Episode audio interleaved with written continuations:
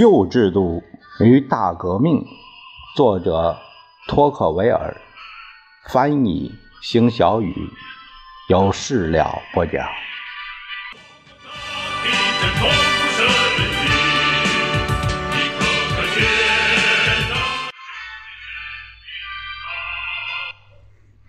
第二十五章，题目是“大革命是如何自然而然爆发的”。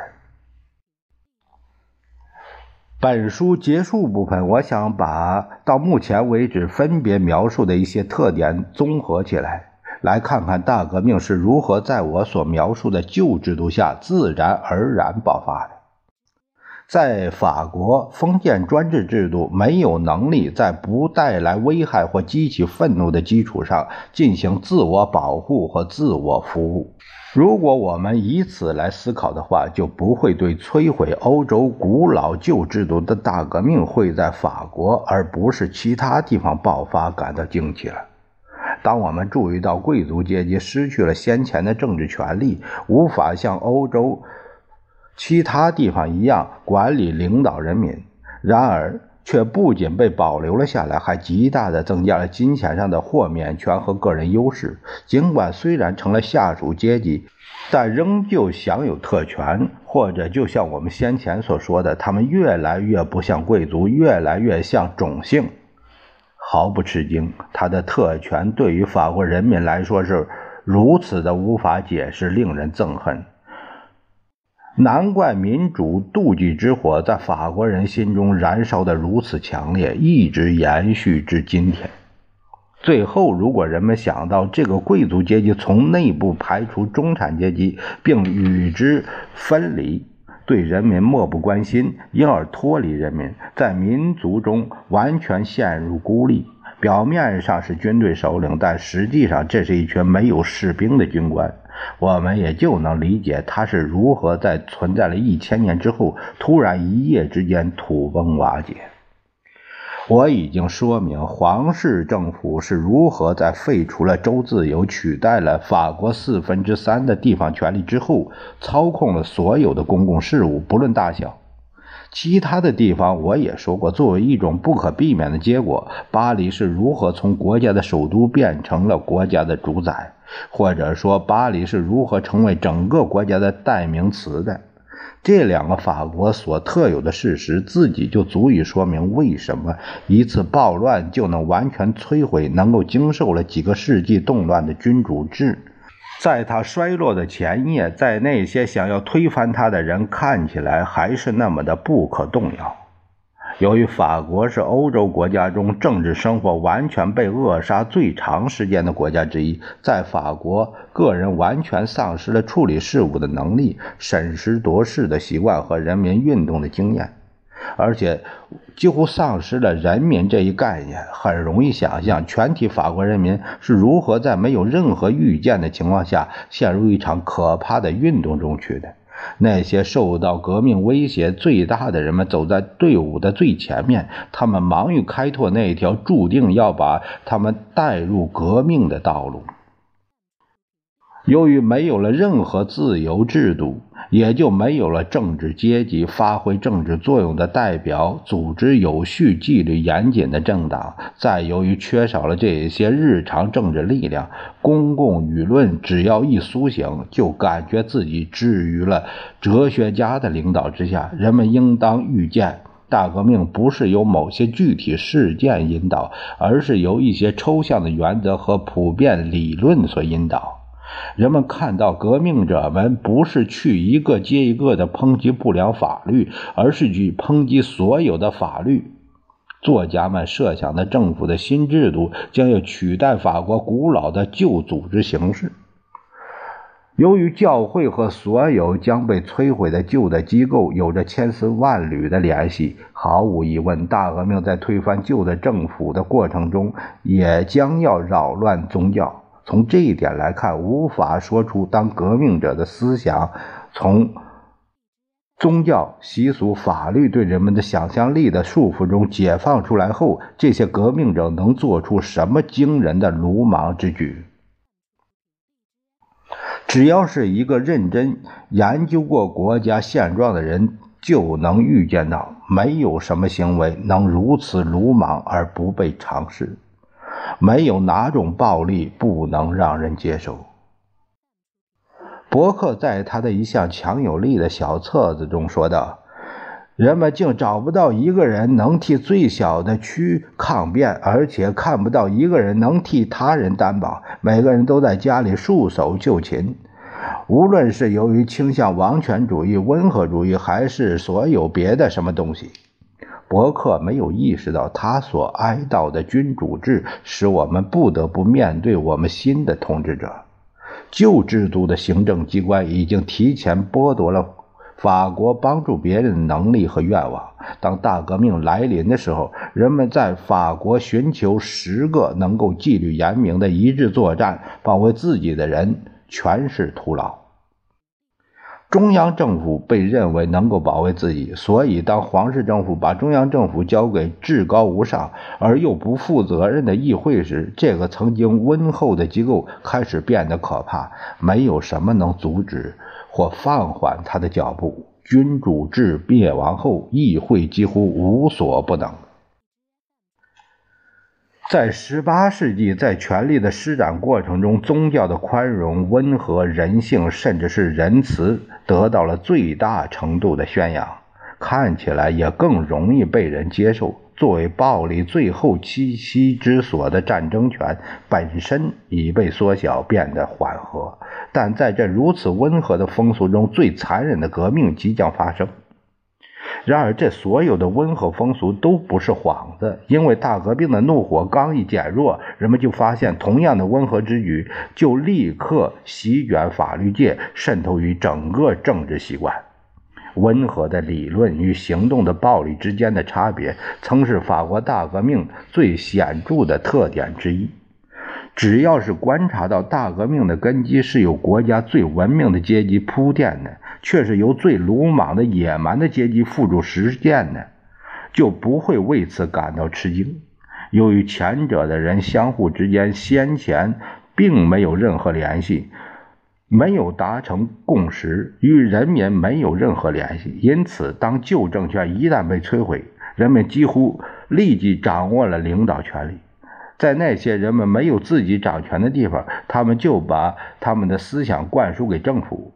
还有，假如我们考虑人民在旧制度统治下的生活，就不难想象人民会怎样做。人们处境的特殊性。使他们具备了一些罕见的美德。人们脱离了先前依赖的农奴制度，成为了土地的主人，不再依赖任何人，因而他们显得有节制和自负。他们习惯于遭受苦难，不注意礼节，在困难面前坚定不移。他们构成了一个单纯强健的种族，很快就要成为整个欧洲屈服的强大军队。但这样的原因使他们成为一个危险的主人。几个世纪以来，他们肩负耻辱，他们过着隔离生活，默默忍受偏见、嫉妒、仇恨。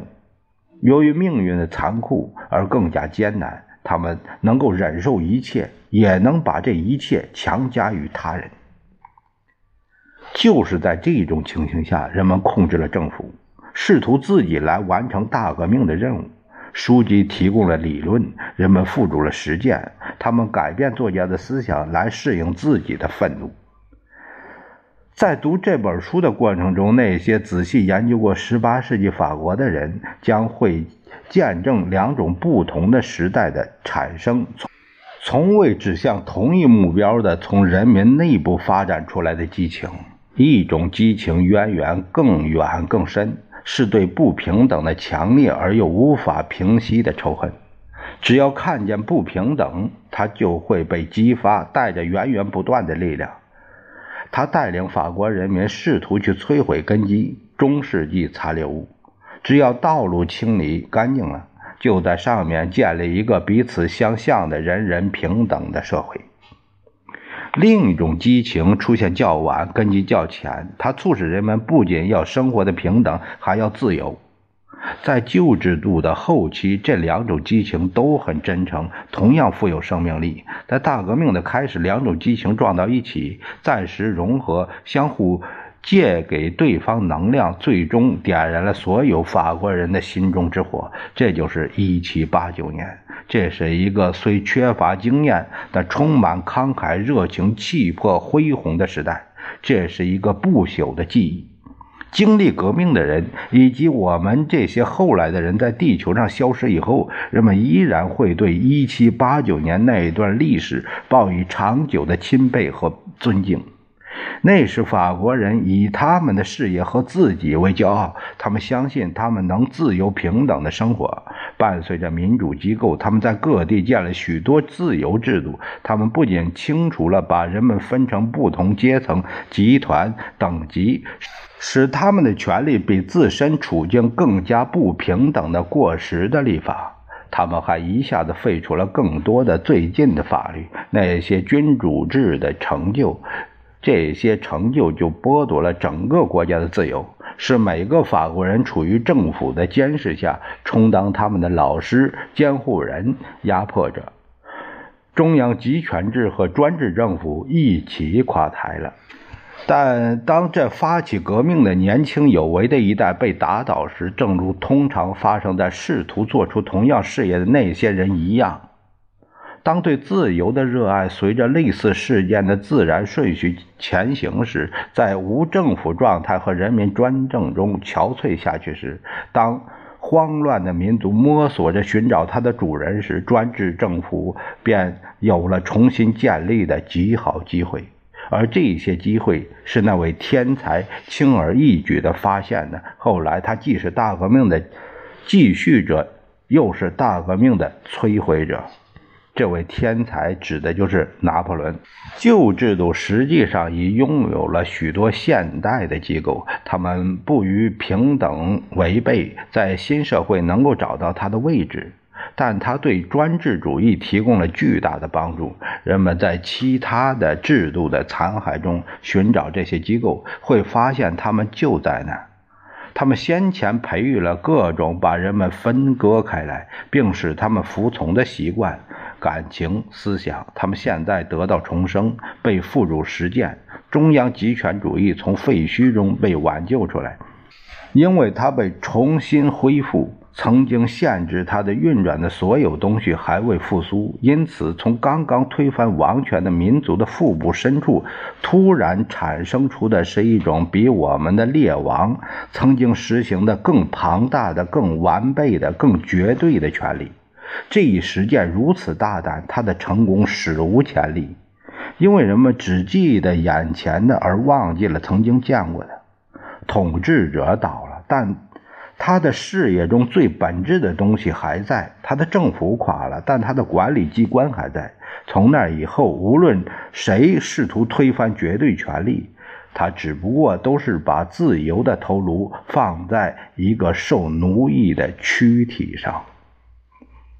在大革命开始到现在，人们多次看到对自由的酷爱消失又重燃，又消失又重燃，所以。他会反复多次，永远缺乏经验，处理不当，轻易便会沮丧、被吓倒、被打败，肤浅而易逝。在同一个时期内，对平等的酷爱则一如既往地存在于人们心中。他最先征服人心，始终与我们最珍贵的情感连在一起。对自由的热情随着不同的事件发生着变化，时而强烈，时而舒缓；对平等的追求却始终如一，可谓到了固执、盲目、狂热的程度。随时准备为此付出一切，随时为支持和讨好他的政府提供专制制度统一所需要的习惯、思想和法律。法国大革命对于那些只愿观察革命本身的人，将是一片黑暗。只有在大革命以前的时代，才能找到照亮大革命的灯火。没有对先前社会的法律弊病、偏见、苦难和辉煌有一个清晰的了解，人们就不会理解旧制度灭亡六十年来法国人的所作所为。但理解这些还不够。还需要把握法兰西民族的本质。当我想到法兰西这个民族本身的时候，我觉得这一次革命比历史上任何一件事件都惊人。这个民族如此充满对立，又如此爱走极端。这个民族做事受感情驱动，而不是有原则之道，总是超乎人们的预期，时而在水准之下，时而又超出水准。这个民族天性不可动摇，两三千年后，我们依然能认知它的特点。同时，他的思想和品味如此善变，在我们看来不可思议，以致最后变成连自己也料想不到的样子。而且，对他刚做过的事情，可能自己也好像忘记了一样。这个民族喜欢深居简出、因循守旧。但是如果非要他们出来做事，他们愿意勇闯天涯，无所畏惧。这个民族性情桀骜不驯，有时为了目标，宁可忍受专制强权，也不愿接受自由的征服。这个民族时而逆来顺受，俯首帖耳，就连长期受奴役压迫的民族都为之感叹。这个民族没有反抗时，一个线就可以牵着他们走；有人反抗时，他们就会无法控制。因此，他们的主人经常被表象所蒙蔽，要么过分重视他们，要么低估他们。这个民族从没有自由到绝不会被奴役，从自由到再无力量砸碎桎梏，这个民族适合做一切事。但最出色的是战争。这个民族对机遇、力量、成功、辉煌和喧闹的崇拜胜过真正的光荣。这个民族对英雄主义的尊敬胜过对美德的钦佩，这个民族对天才的仰慕胜过对常识的认可。这个民族更擅长规划宏伟蓝图，而非亲自去实践完成它。这个民族是欧洲各民族中最辉煌、最危险的民族，天生适于变化，也最有可能是人们钦佩、仇恨、同情和感到恐怖的民族。因此，我想问。世界上除了法兰西民族，还有这样的民族吗？只有这个民族才能造成就一场如此突然、如此激进、如此猛烈又充满反复矛盾和对立的大革命。如果没有上述原因，法国人民不可能做到。但必须说明，这只适用于法国大革命。这些原因即使加在一起，也不能完全解释发生在法国以外的其他地方的类似革命。至此，我已到了这场值得记忆的大革命的门槛处。不过，现在我还不想走进去。也许以后我会这么做，那时我会把大革命的原因抛在一边，去仔细考察大革命本身，而且最后会大胆地对大革命爆发的社会进行评判。